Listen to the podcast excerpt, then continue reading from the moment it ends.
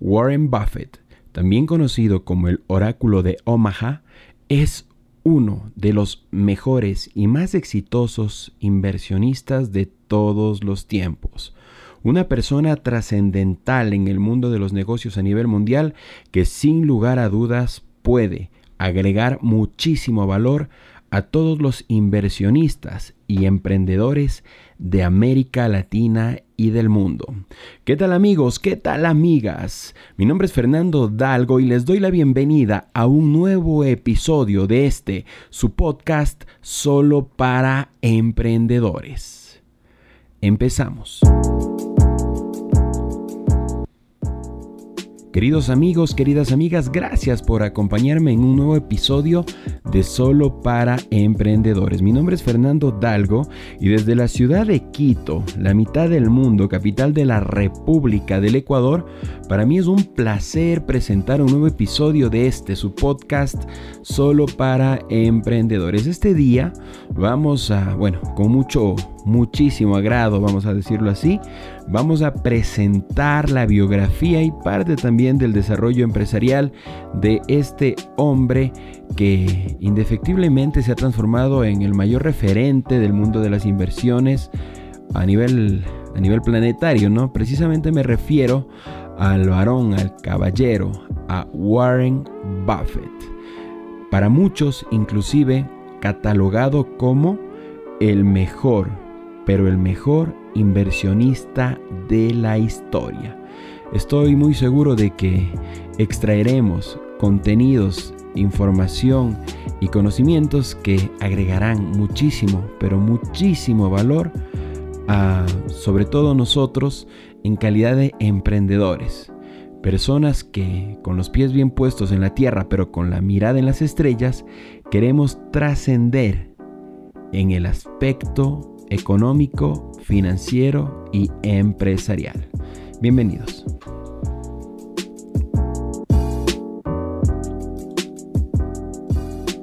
Bueno, ¿quién es este hombre del que las personas realmente esperan escuchar opiniones para tomar decisiones relacionadas con el mundo de las inversiones? Una persona que realmente con un movimiento financiero pone a temblar a todo el mercado de valores de los Estados Unidos.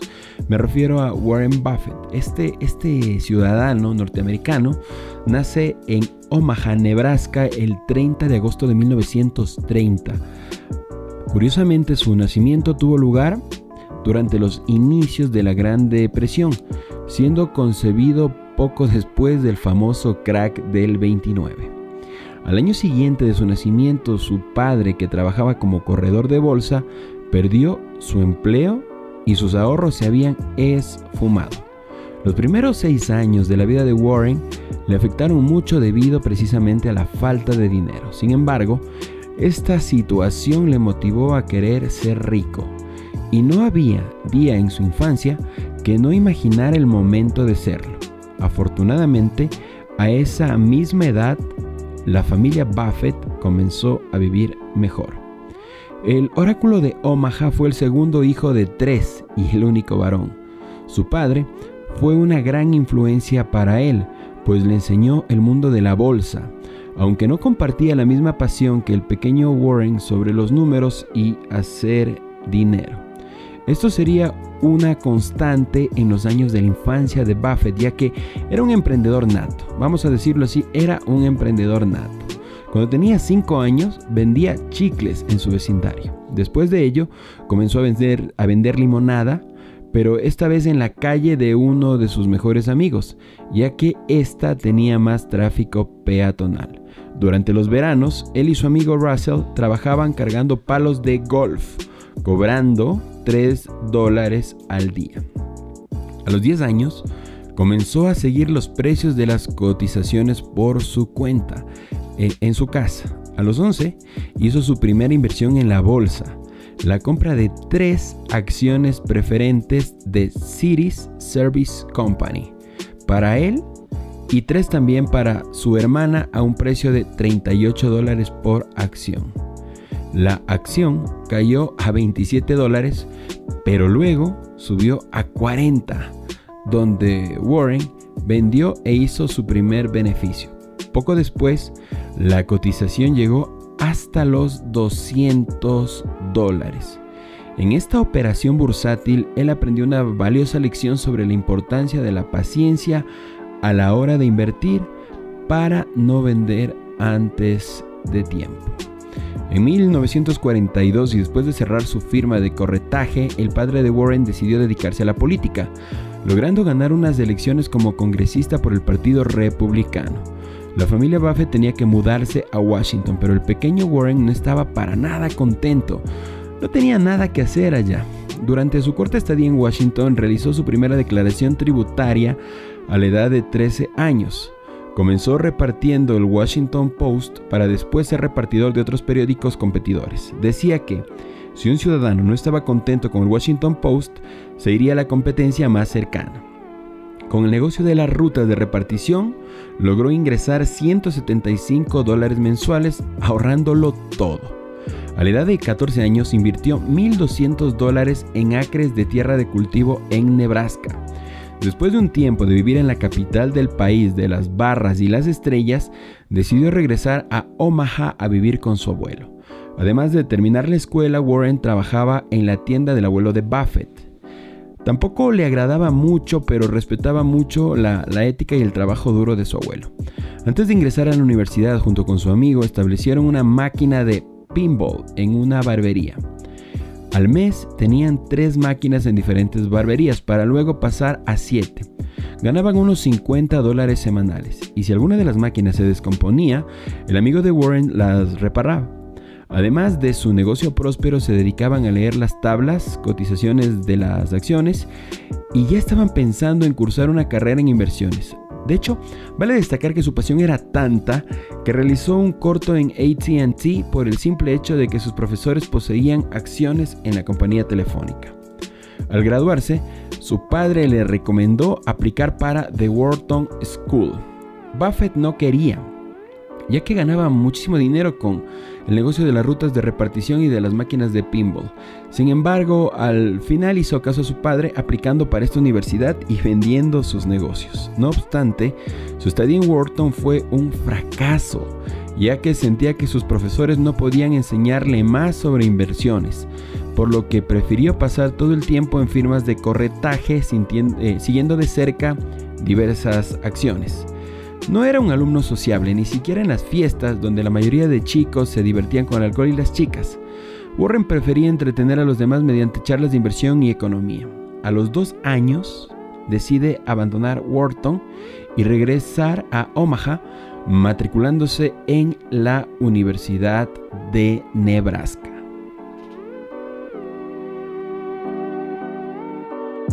Queridos emprendedores, hemos repasado un poco de los primeros años de Warren Buffett hasta llegar a su primer fracaso académico en eh, Wharton School, Business School.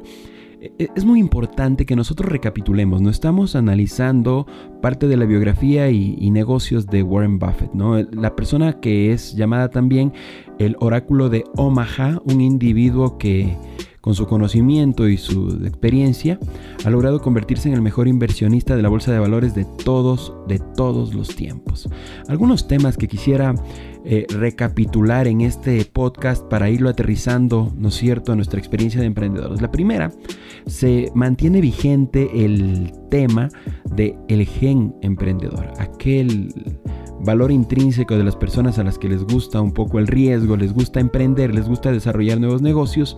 Y en este sentido, podemos ver que Warren Buffett efectivamente poseía este gen, ¿no? Desde los 5 años vendiendo chicles, después vendiendo limonadas, posteriormente eh, desarrollando líneas de distribución de periódicos, etc. Vemos un niño y un adolescente que ya tenía este instinto de emprendimiento y de negocios. Me parece válido destacar también sobre él su necesidad muy particular de efectuar análisis relacionados también desde muy temprana edad con el tema que a él le interesaba, que era la bolsa de valores. ¿Por qué? Porque básicamente el sistema bursátil consiste en el ejercicio de la compra y venta de acciones, opciones y demás instrumentos financieros, bonos, etcétera, que uno los puede adquirir a un valor X y que este valor puede, bueno, de hecho varía en el mercado, ¿no? Puede tanto subir como bajar, etcétera, y se generan procesos de especulación. Y él entendió, efectuando inversiones de muy bajo ingreso, digamos, de muy bajo costo, que este precio podía subir, podía variar, bajar, fluctuaba y definitivamente también entendió el concepto de la paciencia porque se manifiesta que existe un caso en el cual él compra barato, vende un poco más caro, pero luego esas acciones costaron muchísimo, muchísimo más, ok, hasta cuatro veces más. Entonces, dos temas. Por un lado, eh, el hecho de ser un individuo relacionado con los negocios desde muy temprana edad, vamos a decirlo así, bastante precoz, para los negocios. Por otro lado, también el tema de informarse intelectualmente eh, a través de todos los mecanismos que podía para entender sobre economía, la bolsa de valores, etc. Y finalmente un tema que me gusta destacar. Y es que su padre, ¿no es cierto? Eh, entendamos que Buffett nace en un contexto de mucha precariedad eh, económica para su familia debido a que nació justo en los inicios de la depresión, su padre tuvo fracasos económicos, posteriormente se mete a la política y le va un poquito mejor al padre de Buffett, pero finalmente él de la necesidad aprende a identificar negocios, ¿ya? Y posteriormente su padre le recomienda que vaya a estudiar en Wharton School, que es una de las mejores escuelas de negocios de, del mundo básicamente. ¿Y qué le ocurre a Warren Buffett ahí? Él básicamente desde la perspectiva académica fracasa, porque no encuentra, él no encuentra su lugar en esta escuela de negocios. ¿De acuerdo? Eso nos pasa a todos, o sea, a muchas personas, a mí me ha ocurrido. No necesariamente el, el membrete que pueda tener la escuela de negocios es el catalizador de tus éxitos a posteriori en el aspecto empresarial. Y de hecho, él regresa a su pueblo, a Nebraska, y se dedica básicamente a seguir con sus líneas de negocio y posteriormente también visualiza nuevas oportunidades de inversión. Ahora, otro tema que me parece importante para dar el salto a la siguiente etapa de su vida es el hecho de recibir apoyo de parte de su familia, por lo menos no, no el rechazo completo. ¿no? Él tuvo un padre muy, muy tradicionalista para la época, pero que le permitió abrir sus alas y volar en el aspecto académico por un lado y también en el aspecto empresarial. Pero ojo que este no tiene por qué ser un, limitante.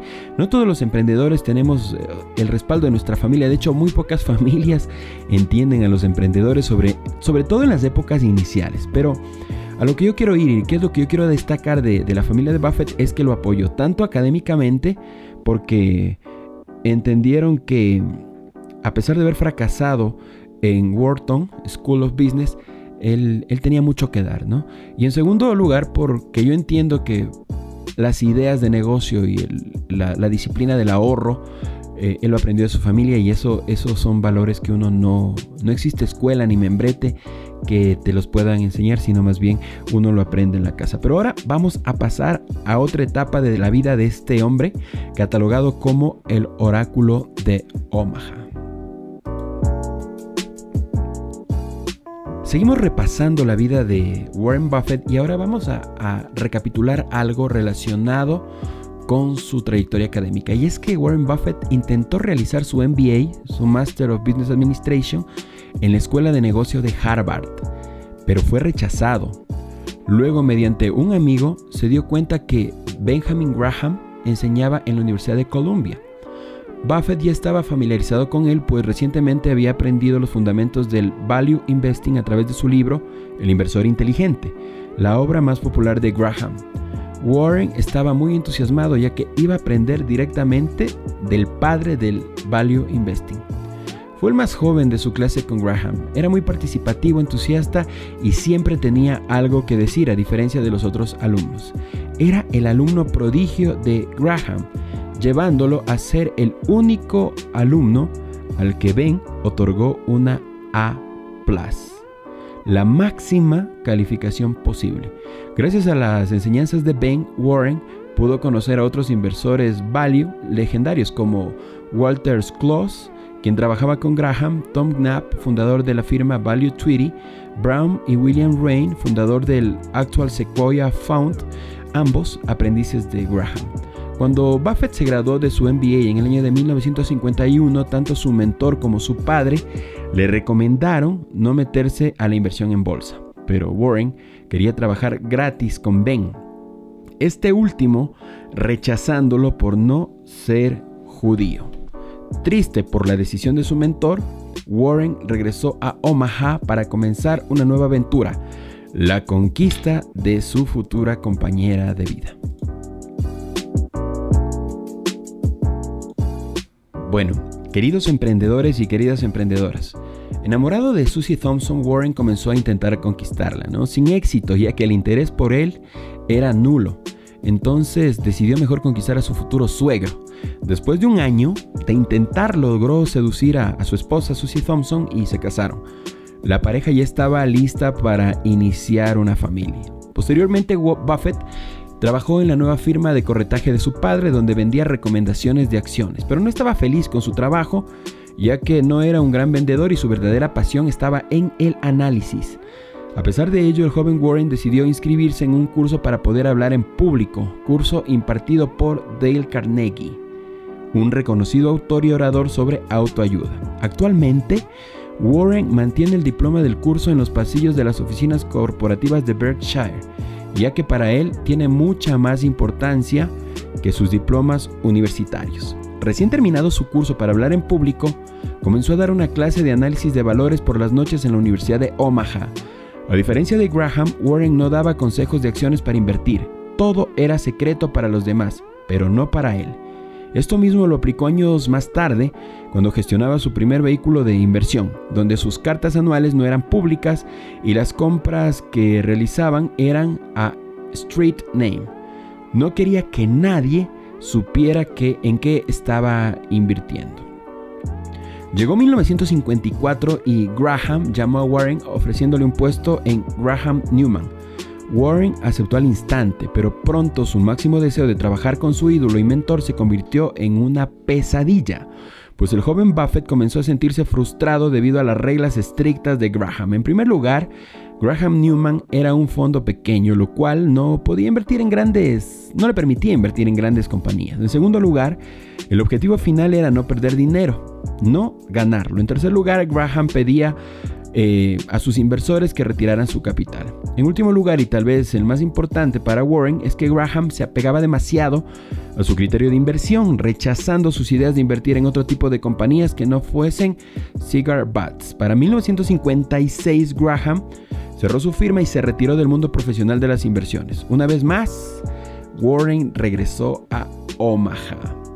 Una vez establecido nuevamente en su ciudad natal, el oráculo de Omaha tenía muy claro que ya no trabajaría para nadie más, así que a sus 26 años decidió abrir su propia sociedad de inversiones, la cual contó con un capital inicial de 105 mil 100 mil dólares provenientes de 7 socios, la mayoría amigos y familiares, y 100 dólares de Warren Buffett Associates. Em, esta organización era gestionada desde su habitación y sus reglas de operación eran sencillas. No permitía a sus socios retirar o ingresar nuevo capital hasta el 31 de diciembre y tampoco les decía en qué invertía. ¿Cómo ganaba dinero? No cobraba honorarios mensuales, pero sí se quedaba con un 25% de las ganancias que superasen al 6% anual.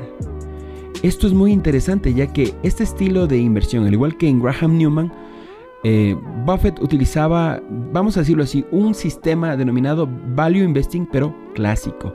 Entonces él invertía en cigar butts, situaciones de arbitraje y workouts o situaciones especiales. En 1958 la familia Buffett esperaba el tercer hijo y último, por lo que mudarse a una casa más grande era necesario. Ese mismo año compró la casa en la que sigue viviendo en la actualidad por una cantidad de 31.500 dólares aproximadamente y es muy importante recordar que en la actualidad esa misma vivienda tiene un costo en el mercado de 265 mil dólares. Un valor que, si bien es cierto, podría parecer muy minúsculo para la capacidad económica de Warren Buffett, pero sin embargo él sigue viviendo en esa, en esa casa por el valor sentimental que tiene para con ella, ¿no es cierto? Algo que me parece a mí muy, pero muy importante. Ahora, Un tema que yo quisiera tocar con ustedes es que realmente si se ha podido identificar otro elemento que diferencia a los vamos a llamarlos así, comunes mortales de los emprendedores, es que mm, finalmente las personas que tienen éxito es porque se terminan obsesionando, ¿no?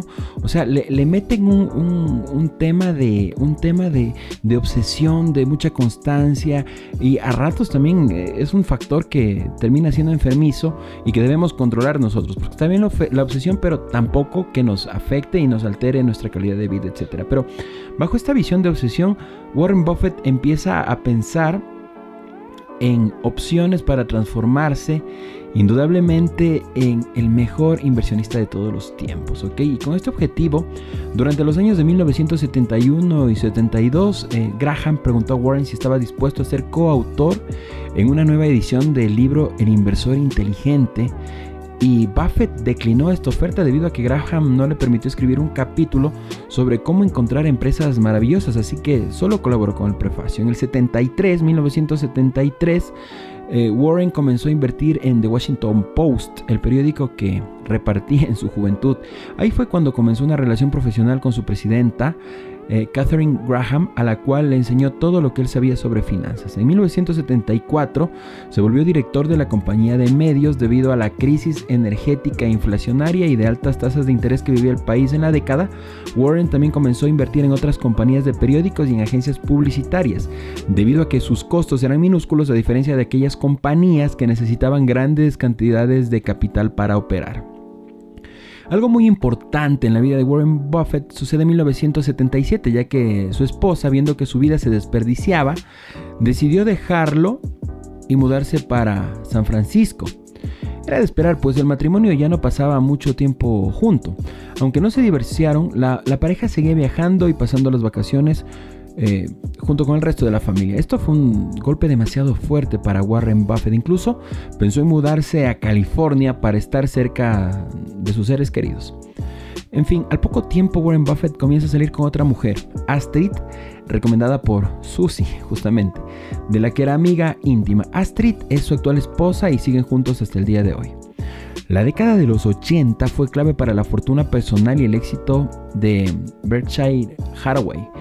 Buffett y, Munger o Manger invirtieron en todo tipo de negocios, mineras, aseguradoras, retailers, medios de comunicación, tabaco, etc. En 1983, Warren Buffett compra Nebraska Furniture Mart a su dueña, la señora B, una mujer que le recordaba a su abuelo por trabajadora y ética. Además de cambiar de esposa, Warren también cambió de bebida favorita, abandonando Pepsi por la nueva Cherry o Sherry Coke, la misma bebida que se puede apreciar en cada asamblea anual de Berkshire. Por cierto, durante los años 80 la asamblea anual de Berkshire pasó de ser un restaurante, de ser en un restaurante a un evento donde llegaban miles de seguidores para escuchar por horas a, a la dupla conformada por Buffett y Manger. A pesar de la famosa charla de los supervivientes de Graham y Doddsville, la Escuela de Negocios de Columbia comenzó a adoptar la moda de la teoría de los mercados eficientes, por lo que Buffett rechazó donar su dinero y su tiempo a la universidad por adoptar las teorías académicas de Eugene Fama. Sin embargo, viendo que no se podía luchar contra el oráculo de Omaha, la universidad decidió dedicarse exclusivamente a las enseñanzas de Graham y Dodd en las clases impartidas por Bruce Greenwald. Durante el lunes negro de 1987, Buffett perdió 342 millones de su fortuna personal, aunque no tardaría en recuperarlos y salir reforzado de este nuevo bache. Para el año siguiente, viendo que Coca-Cola atravesaba por muchos problemas, entre ellos el gran fracaso de la New Coke, adquirió el 7% de la empresa. Durante estos años se convirtió en una persona muy popular ampliando su círculo de amigos a políticos, estrellas de cine, empresarios y periodistas. Para esta época Warren Buffett ya era conocido como el oráculo de Omaha. Ok, ahora quisiera pasar, queridos emprendedores, ya a la, fase, digámoslo así, de cierre de nuestro, de nuestro podcast, eh, repasando un poquito de lo que en la actualidad eh, ocurre con Warren Buffett, ¿no? En el año 2004 fallece de cáncer su ex esposa Susie Buffett ese mismo año Bill Gates, quien lleva años siendo amigo de Warren, es elegido para formar parte de la junta directiva de Berkshire, siendo los pasos de Siguiendo los pasos de décadas atrás, en 2006 Warren anuncia que donará el 99% de su fortuna a varias fundaciones familiares y a la fundación de Bill y Melinda Gates, siendo el acto caritativo más grande de la historia de los Estados Unidos. En 2007 anuncia a sus accionistas que está buscando un joven sucesor que siga llevando el buen camino del conglomerado. En 2010, junto con Bill Gates, fundan la campaña de Giving Pledge, la cual tiene como objetivo reclutar más multimillonarios para donar sus fortunas. En 2012, los seguidores del oráculo de Omaha temblaron de miedo. Buffett había sido diagnosticado con cáncer. Ese mismo año logró curarse de esta terrible enfermedad. En la actualidad se puede apreciar a Warren Buffett apareciendo en más medios y apoyando a causas filantrópicas. Además de pasar su tiempo libre jugando al bridge, también él escribe cartas a sus amistades. Recientemente ha aparecido en un documental que sigue su vida personal más que su vida como inversor. Queridos emprendedores, queridas emprendedoras, qué interesante escuchar un poco sobre la vida de este, de este hombre yo creo en lo particular, este hombre que tiene una luz muy específica, irrepetible, relacionada con las ideas de inversiones y la capacidad que tiene él con sus decisiones básicamente de revolucionar y alterar todo el sistema de equilibrio que tiene eh, la bolsa de valores eh, tanto en Wall Street como a nivel mundial. Yo les quiero participar algunas lecciones muy importantes. La primera y la más, yo creo, eh, central de todas tiene que ver con la perseverancia. Miren que Warren Buffett no es una persona que ha tenido éxito siempre y que ha vivido desde el éxito toda su experiencia vital, sino más bien es una persona que como la gran cantidad de emprendedores ha tenido momentos de altas, momentos de bajas, pero lo que te diferencia, querido emprendedor, querida emprendedora, es tu poder de resiliencia, ¿no? Y tu capacidad de reinventarte y seguir adelante con tus ideas, con tus ideales, con tus objetivos y con tu propósito. En segundo lugar, yo creo que algo también muy interesante es entender, es entender que el instinto juega un papel preponderante a la hora de los negocios. Entonces, nosotros como empresarios también debemos manejar un equilibrio entre nuestro instinto, nuestro conocimiento, que es el tercer punto, y un equilibrio entre estos dos. El tercer punto, como les anticipé, es el conocimiento, ¿no? Permanentemente estarnos capacitando para poder eh, diferenciarnos del resto de personas que se encuentran en nuestro nicho respectivo o en nuestro, eh, vamos a decirlo así, giro del negocio. Ahora, otro tema que yo quisiera destacar es el que tiene que ver con las personas o el tipo de personas con las cuales termina juntándose Warren Buffett, ¿no? Finalmente termina juntándose con grandes empresarios como él, periodistas, eh, personas de importante relevancia. Y yo les digo algo, esto, esto es básico, ¿no? El tema de las interacciones sociales en, en nosotros como emprendedores debe ser algo preponderante. Miren, uno finalmente termina siendo el resultado de las, dicen 5 o 10 personas con quienes se junta en promedio. Entonces, en primer lugar, seleccionemos bien a nuestras amistades. En segundo lugar, que estas amistades nos agreguen valor y nos ayuden a crecer. Y en tercer lugar, todos los conocimientos que podamos adquirir de ellos, sí, más nuestro conocimiento particular, veamos la forma de en el corto o en el menor tiempo posible aplicarla a nuestros negocios y a nuestros emprendimientos. ¿Qué es Warren Buffett? El oráculo de Omaha, el hombre con la mejor y más clara y podríamos decir también más precisa visión de, la, de los últimos 100 años en lo que corresponde, ¿sí? En lo que corresponde a las operaciones bursátiles y al mercado de valores. Y es justamente una persona que hoy por hoy se dedica a la filantropía, donó el 99%, escúchese bien, el 99% de su fortuna a causas filantrópicas, promueve que otros millonarios hagan lo mismo, trabaja con la Fundación Bill y Melinda Gates y desde su trinchera sigue cambiando positivamente el mundo. Queridos emprendedores, queridas emprendedoras, gracias por acompañarnos en este nuevo episodio. No se olviden de visitar nuestra página web www.soloparaemprendedores.com.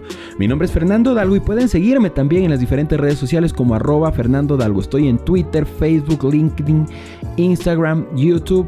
Y para ustedes siempre me encuentro en este, su podcast solo para emprendedores, en la plataforma que ustedes más disfruten para escuchar podcast Google, estamos en Anchor, estamos también en Apple Podcast. Donde ustedes lo disfruten, ahí nos van a encontrar. No se olviden una frase que decía permanentemente Facundo Cabral y yo la recuerdo con mucho cariño cada día. El pasado ya pasó, el futuro es incierto, pero el presente sí que nos pertenece. Así que hagamos que nuestro presente sea maravilloso y que sea el punto de partida de la construcción del futuro que nosotros nos merecemos. Estamos en este planeta para hacer cosas grandes porque estamos condenados indefectiblemente al éxito. Eso somos por ser emprendedores, por ser visionarios, por ser constantes, por ser disciplinados y es a lo que te invita permanentemente este podcast dedicado solo para emprendedores.